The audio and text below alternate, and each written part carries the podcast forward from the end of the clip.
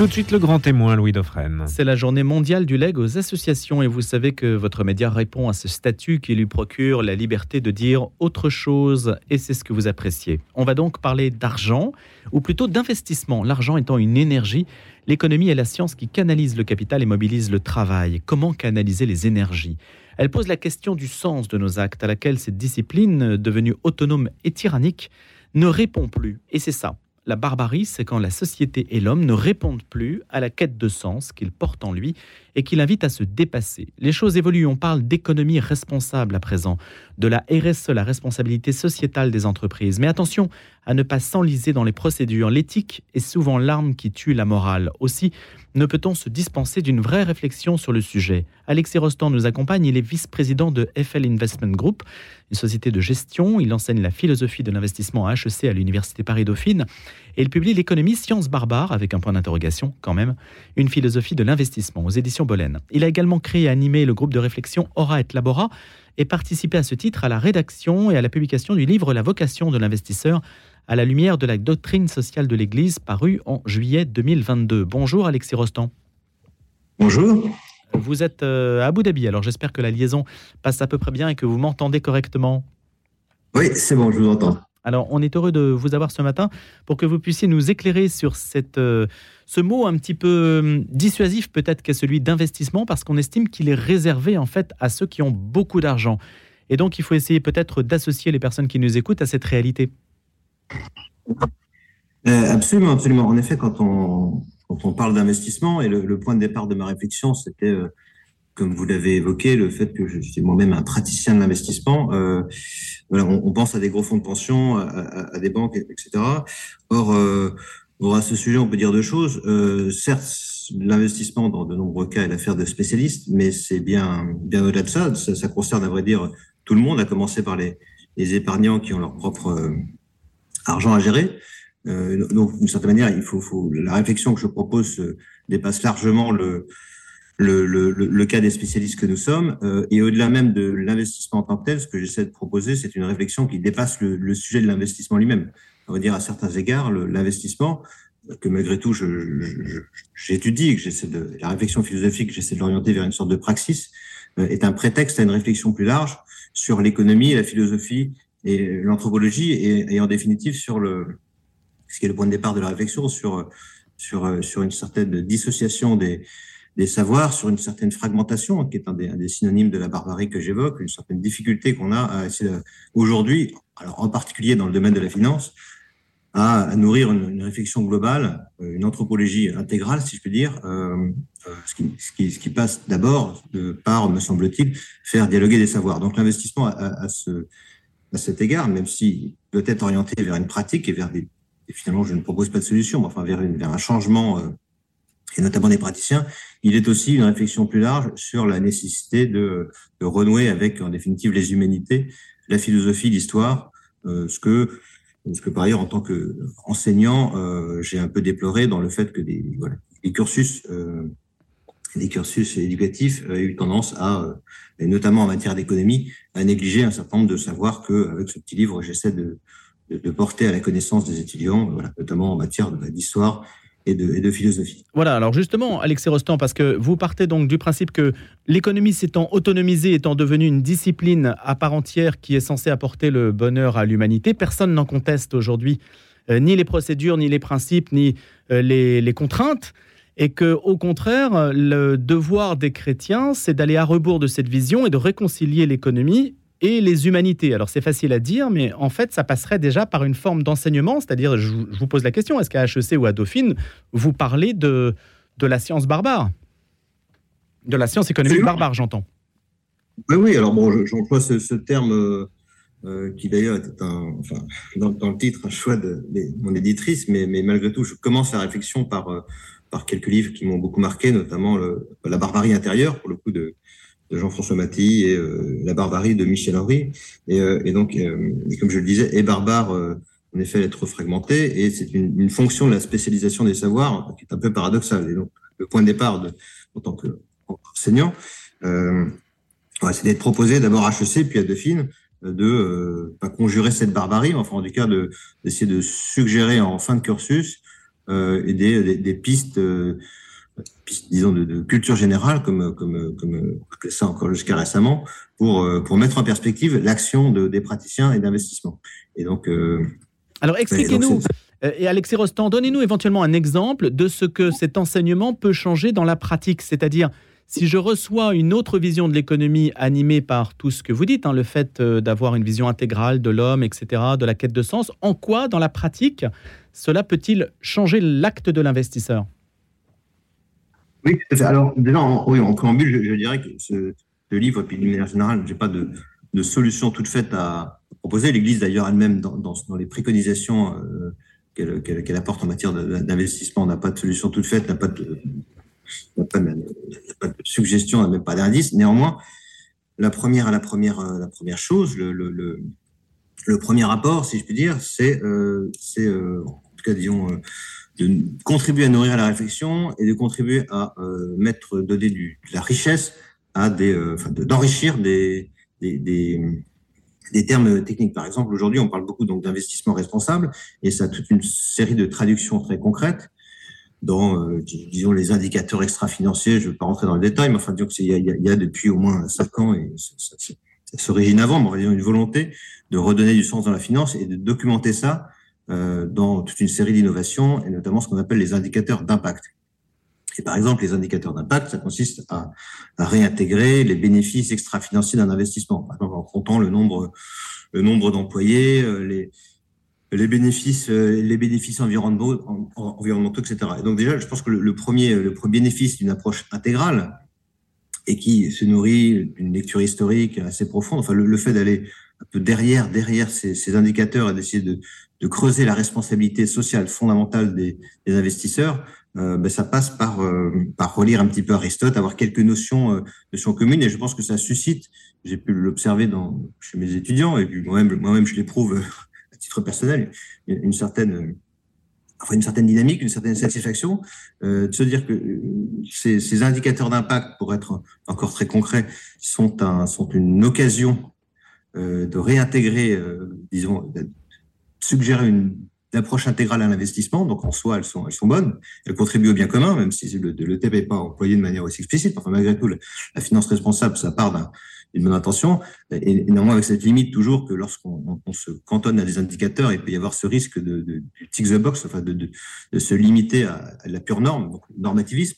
Et donc pour ça aussi, le fait de, de questionner systématiquement euh, ces concepts, cette volonté de réintégrer, de, et même d'essayer de, rapprocher toute notre action à un contexte historique déterminé. Il y a toute une partie historique du livre mmh. où j'explique euh, les civilisations. Enfin, en quelque sorte, je reprends des historiens essayer de déterminer quels sont les facteurs d'échec ou d'effondrement ou de croissance des sociétés, eh ben, on essaie de les, les actualiser et, et, de manière encore très pratique. Je pense que le, si je reviens à cette question des indicateurs et à ce qu'on appelle la finance climatique au sens large, le, le, je pense que ça aide à comprendre l'engouement que cette finance suscite en mettant en perspective le fait que notre société est probablement face à des déséquilibres. Enfin, je pense que je n'ai pas besoin de moi pour le, savoir, mais enfin, disons, parvenu à un point assez critique de son développement. Et le fait de mettre en perspective ça euh, sur 2, 3, 4 000 ans, je pense que ça, enrichit la compréhension et ça affine le jugement. Alors, c'est la petite, euh, la petite proposition que ce livre euh, apporte. Mais est-ce qu'il faut se contenter de la finance verte ou de la finance climatique? Il y a aussi tout un discours de communication autour de ça. Est-ce que ce sont des normes qui vous paraissent suffisantes pour dire que l'économie responsable euh, correspond à une, vision euh, souhaitable, tout simplement, ou qui fait évoluer l'économie dans le bon sens? Ah, Bien sûr. Alors, euh, encore, je pense que oui, je pense que oui, c'est cette, cette, finance part d'un bon sentiment, mais comme toujours, le, le, est pavé de bonnes intentions. mais néanmoins, il ne faut pas, faut pas nier cette volonté de, cette aspiration à l'intégralité qu'elle suggère. Hein, c'est ce, que, je, trouve, je trouve et normalement, il ne faut pas être non plus dupe euh, des, euh, dire, des, limites de ce, système. Et je pense que c'est par une, justement une réflexion un peu exigeante qu'on peut arriver à utiliser, encore en, très certainement la responsabilité des chrétiens en particulier, d'utiliser ces outils, qui ne sont jamais des outils, à des, fins qui soient bonnes. Encore, c'est, il y a une, petite partie du livre, d'ailleurs, sur le, le paradigme technocratique, hein, que d'ailleurs euh, le pape François évoque dans la haute sur le fait qu'il y a toujours une dialectique des fins et des moyens. cette finance responsable ne sont jamais que des, outils, il ne faut pas les prendre comme une, fin en soi, ce sont des outils au service du, bien commun. Et après, il faut essayer de les comprendre dans leur, complexité, de les maîtriser dans, cette profondeur historique et philosophique que quelques lectures peuvent permettre, euh, mais, ne pas se limiter à elles. Il faut les orienter vers des fins supérieures donc nécessairement euh, transcendante hein, d'un point de vue chrétien. Donc la, finance responsable, pour répondre à votre question, elle est, euh, pas une fin en soi non plus. Elle, elle est en soi c'est souhaitable et puis c'est une, occasion historique intéressante. Donc il faut pas passer à côté, il faut pas considérer que, ça n'a pas de sens. Et puis de, fait, c'est euh, encore je, me répète, hein, mais réglementairement, aujourd'hui notamment dans la, perspective de la COP28 que ici à Abu Dhabi on va vivre. Enfin c'est une un, particularité historique, il y a des raisons à cela, donc il faut les interroger, euh, mais il faut naturellement pas se, se limiter à elles, et, euh, mais faire qu'elle une petite tentative hein, qu'elle qu'elle s'articule avec notre propre salut chrétien. Donc euh, encore, ce sont des ce sont des, des moyens qu'il faut bien orienter, euh, mais jamais des fins en soi. Mais comment faites-vous coïncider l'investissement et le salut chrétien? Expliquez-moi. Bah, déjà, en, reconnaissant la dignité euh, fondamentale de l'investissement, il y a toute une partie dans, dans ce livre et puis dans le précédent livre sur la vocation de l'investisseur chrétien, euh, qui a consisté à, à relire tous les, les, travaux du magistère pour euh, produire un document un peu de synthèse sur l'investissement qui n'avait jamais, jamais, véritablement été, été produit. Donc, c'est-à-dire qu'il y, y, y, a une vocation euh, du salut de l'investisseur. Enfin, il n'y a pas de raison que l'investisseur en tant que tel, pas plus que le travailleur ou le, en tout cas, soit, euh, soit exclu du champ du salut en quelque sorte. Donc, déjà, le fait de rappeler ça, euh. Et par ailleurs, comme l'investissement, je, me répète, une réflexion, un prétexte à une réflexion générale, mais malgré tout, un acte économique fondamental, puisque c'est par lui que le, capital et le travail euh, s'articulent, donc les deux forces principales de, la machine économique. Euh, donc, parce que l'investissement a un rôle central, il y a une prééminence, il y a une dignité d'autant plus grande à celui qui l'exerce. Donc, non, seulement le, l'investisseur n'est pas exclu du champ du salut, hein, il peut être investisseur et chrétien, c'est pas antinomique. Hein, mais à l'arrière, il, il, y a une responsabilité d'autant plus grande euh, et une exigence intellectuelle d'autant plus importante, en quelque sorte, que l'investisseur euh, a une fonction, euh, une fonction performative, puisque l'investisseur, c'est lui, une fois plus l'investisseur au sens très large, hein, et ça passe notamment par nous, par l'épargnant, il y a une fonction qui est de définir le futur et d'employer le capital euh, au bénéfice d'une fin, euh, d'une fin bonne et euh, ultérieure. C'est-à-dire que. Mais ce n'est pas si simple, Alexis Rostand, la fin bonne, parce que voyez-vous, on imagine bien que ce n'est pas euh, très euh, chrétien, si j'utilise ce terme de manière un, un petit peu générique, euh, d'investir par exemple dans le marché des armes, dans l'armement. Et pourtant, on se dit que les armes servent aussi à se défendre et donc à maintenir la paix d'une certaine façon. Donc là, c'est difficile de dire si tel ou tel investissement est moral ou non. Bien sûr, bien sûr. Et encore, je, me garde, je fournis des outils d'interprétation, de discernement, etc. Mais je me garde de, toute, tentation euh, normative et de, de définition euh, radicale de ce qu'est le, le, bien et le mal. Il, encore, il passe par nous, donc c'est à, nous au moins de nous poser la question de notre contribution au bien. Mais en, en effet, c'est plein de, c'est plein de, plein de paradoxes, il y a plein de difficultés, il y a des contextes différents. Vous faisiez allusion aux armes, et en effet, il y a, cette, il y a une traduction très concrète dans l'investissement responsable qui consiste en première analyse à exclure ce qui est investissable ou pas. C'est d'ailleurs assez souvent, enfin, c'est assez facile comme, comme, comme, comment dire, comme ressort réglementaire de considérer qu'il y a des activités bonnes et mauvaises. Alors, c'est le cas des armements, mais c'est aussi le cas dans l'énergie. Hein. Il y a tout un sujet, si vous l'avez suivi, avec la taxonomie, sur le point de savoir si le nucléaire était bon ou pas. Euh, voilà. Donc ça, je, encore, je rentre pas dans le détail de tous ces débats qui sont assez techniques et néanmoins passionnants parce que, justement, ils suggèrent une réflexion philosophique. Mais, euh, mais, euh, mais, mais, au moins, euh, en, en, suggérant cette, euh, cette réflexion intégrale, on, cherche un peu à les mettre en perspective. Et en effet, il n'y a pas de euh, la contribution au bien commun, elle peut s'apprécier de manière très très très très différente. Et certainement que, puisque vous citiez le, le cas des armes, euh, et d'ailleurs, je suis lui-même a évolué ces six derniers mois. Euh, la sécurité, la sécurité publique est une condition du bien-être, et donc pour ça, ça peut se traduire par le fait de favoriser l'armement. Donc encore, j'ai pas de, je, je, comprends votre point. Il y a plein de difficultés et, et c'est pas, c'est pas, un, on va dire un, un, ce livre n'est pas un, n'est pas un, guide d'investissement. Oui, j'ai bien compris. Euh, oui. Mais, inévita ouais, mais inévitablement, Alexis Rostand, je suis obligé de vous poser la question. Vous, vous, vous gérez des, euh, des investissements. C'est vous qui investissez au profit de personnes qui euh, confient votre arge, leur argent à une société de gestion. Comment, euh, comment faites-vous vos choix, tout simplement? Oui, tout à fait. Euh, Là, encore, il y a, différents, différents, différentes manières. Nous, dans notre pratique, euh, pour, pour essayer de simplifier, on essaie de, de, définir avant même, euh, d'avoir des, des, des, fonds euh, qu'on appelle thématiques, c'est-à-dire de définir des, des stratégies d'investissement assez, euh, assez ciblées et d'identifier le bénéfice, en particulier extra-financier, qu'on va générer euh, dans la, au niveau même de la conception de la thèse.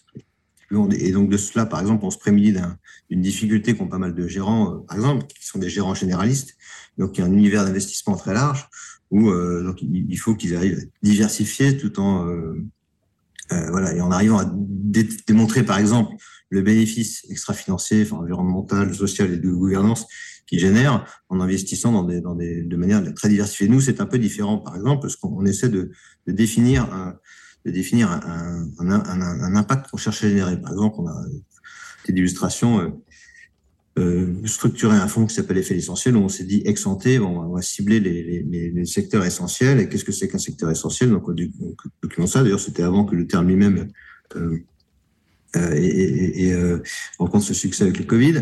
Et donc, on, se limite à des champs et puis après, on essaie d'apprécier bah, les, les, très, très, prosaïquement, si je peux dire, les bénéfices que, que cet investissement génère. Donc ça, c'est des fonds thématiques, on peut appeler impact. Alors impact, ça a différentes traductions, mais voilà. Donc ça, c'est une, une manière, c'est d'être assez, assez transparent, assez concret en disant, on cherche le bénéfice.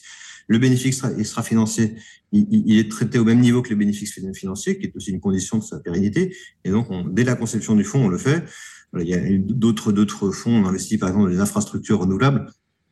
Alors, ceci, très, très concrètement, euh, on, on, essaie de, de, c'est un certain nombre d'acteurs et c'est souvent des, domaines de, des domaines techniques où il faut une certaine expertise. Donc, on a vraiment des gens euh, spécialisés là-dedans. Et on s'est dit, bon, ben, on, croit, on, croit, que le solaire est une solution, euh, on en pense à, une forme de, de, de, énergétique. En tout cas, c'est un bon complément au mix énergétique actuel et donc on va favoriser dans, dans, dans le respect. Par ça. De... Mais là, Alexis Rostand, euh, j'allais dire, vous cédez un petit peu à l'air du temps euh, avec tous ces mots renouvelables, etc., qui sont euh, bien vus, si je puis dire, euh, de la bien-pensance, hein, si je résume en quelque sorte. Mais on pourrait très bien dire qu'investir dans les sociétés, dans les énergies fossiles, c'est aussi un acte moral dans la mesure où vous avez le salut de millions de gens, la vie quotidienne de millions de gens qui dépendent de la production d'électricité et donc leur interdire l'accès à l'électricité donc via les énergies fossiles qui aujourd'hui sont encore abondantes, ce n'est pas un acte moral. On pourrait très bien dire ça. Ah oui, bien sûr, tout à fait. C'est un, bon point. Je vous donne un exemple de. de... D'ailleurs, je pense qu'elles ne sont pas du tout exclusifs. Et, et euh, alors, il, y a, il y a évidemment des, des débats, des, des débats qui, qui, qui, qui, euh, qui, se, portent sur ces, mm. sur ces sujets assez délicats. Mais non, moi, je, je considère qu'ils sont, ils sont pas exclusifs. Enfin, le, le, et d'ailleurs, temps moins, enfin, comment dire, la, le, le fait d'ailleurs que la COP28 euh, ait lieu aux Émirats, euh, de ce point de vue-là, est assez exemplaire. Et, euh, et à titre personnel, enfin, je ne je, je partage pas cette conviction qu'il faut absolument arrêter euh, d'utiliser le, les énergies carbone immédiatement, euh, parce que ça ferait, euh, comme vous le suggériez, mm. peser un certain risque des conséquences. Mais il y a probablement, il y a probablement des, des, des, des paris. Probablement personne n'a encore tout à fait on ne sait pas exactement quel sera le mix énergétique de l'Europe ou du monde en, en 2050-2060, euh, mais néanmoins, il y a des paris industriels à, à, à faire euh, en partant de partant du constat finalement assez partagé qu'il y a des déséquilibres enfin, environnementaux qui s'opèrent, il y a une raréfaction des ressources pétrolières, donc il y a, c'est un sujet assez complexe, mais je, je, à titre personnel, je n'exclus pas du tout, euh, enfin je ne considère pas que les énergies renouvelables euh, soient, doivent être un substitut immédiat aux énergies pétrolières qui gazières qu'il s'agirait d'arrêter, euh, bien conscience que c'est sans doute pas, pas, possible, mais néanmoins, il y a, il y a probablement des, euh, des pistes à explorer. C'est encore l'investisseur avec humilité et discernement doit, euh, oui. doit essayer de déterminer déterminer quelle est sa responsabilité là-dedans. Quand, euh, Alexis Rostand, quand Jean Jouzel dit que euh, le, le capitalisme n'est pas compatible avec la lutte contre le réchauffement climatique, vous y souscrivez?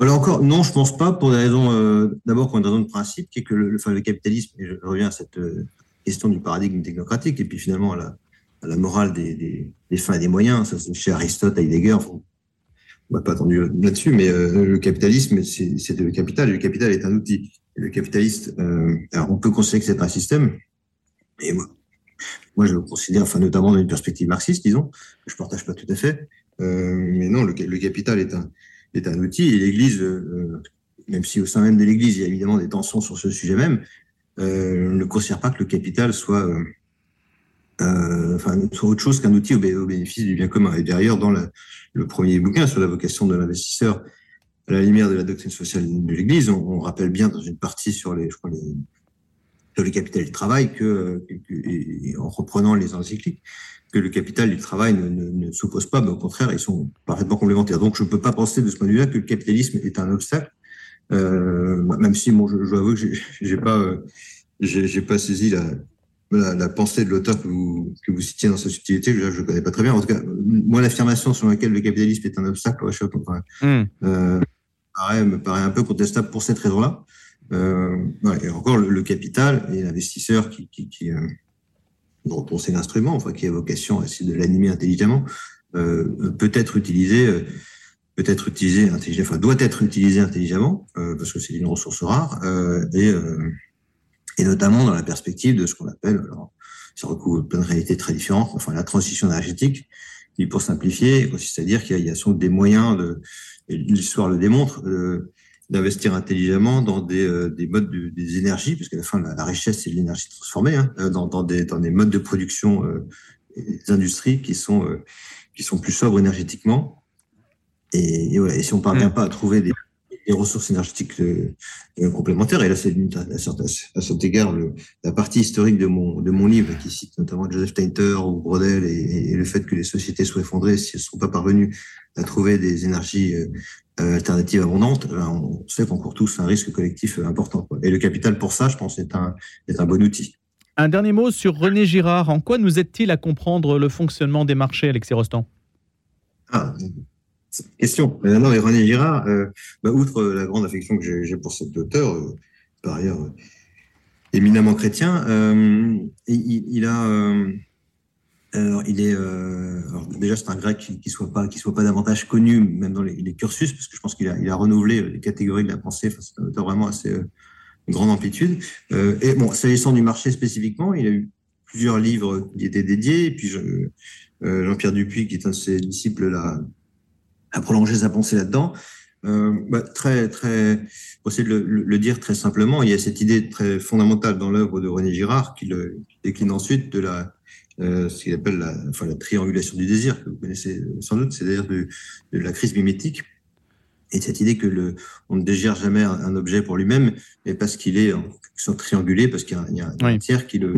Euh, et ça, dans la compréhension même du fixation de la, du prix, de la, valeur, et même dans la compréhension des phénomènes d'emballement de marché, ça me semble complètement décisif. Et il y a, il y a assez peu de... Euh, voilà, et pour cette raison aussi que, fondamentalement, et on place ça dans une perspective chrétienne, euh, l'homme est, l'homme est, l'homme est religieux, euh, la violence est au cœur de, de son anthropologie, Merci. et le nier, euh, ne pas le comprendre, nous, nous empêche, me semble-t-il, de comprendre un certain nombre de, de, ces réactions, et notamment en matière de marché. Et donc, il y a, il y a cette dimension religieuse, en quelque sorte, Merci. de la violence. Merci Alexis Rostand. Hein. Je crois que la liaison est quelque peu difficile avec Abou Dabou ce matin. Merci beaucoup d'avoir été des nôtres autour de cette réflexion sur l'économie science barbare aux éditions Bolène. Je rappelle que vous dirigez une société de gestion d'actifs et on terminera sur ces mots donc consacrés à René Girard qui pourrait donc euh, faire l'objet d'un enseignement dans vos cours d'économie à HEC ou à Dauphine. Merci.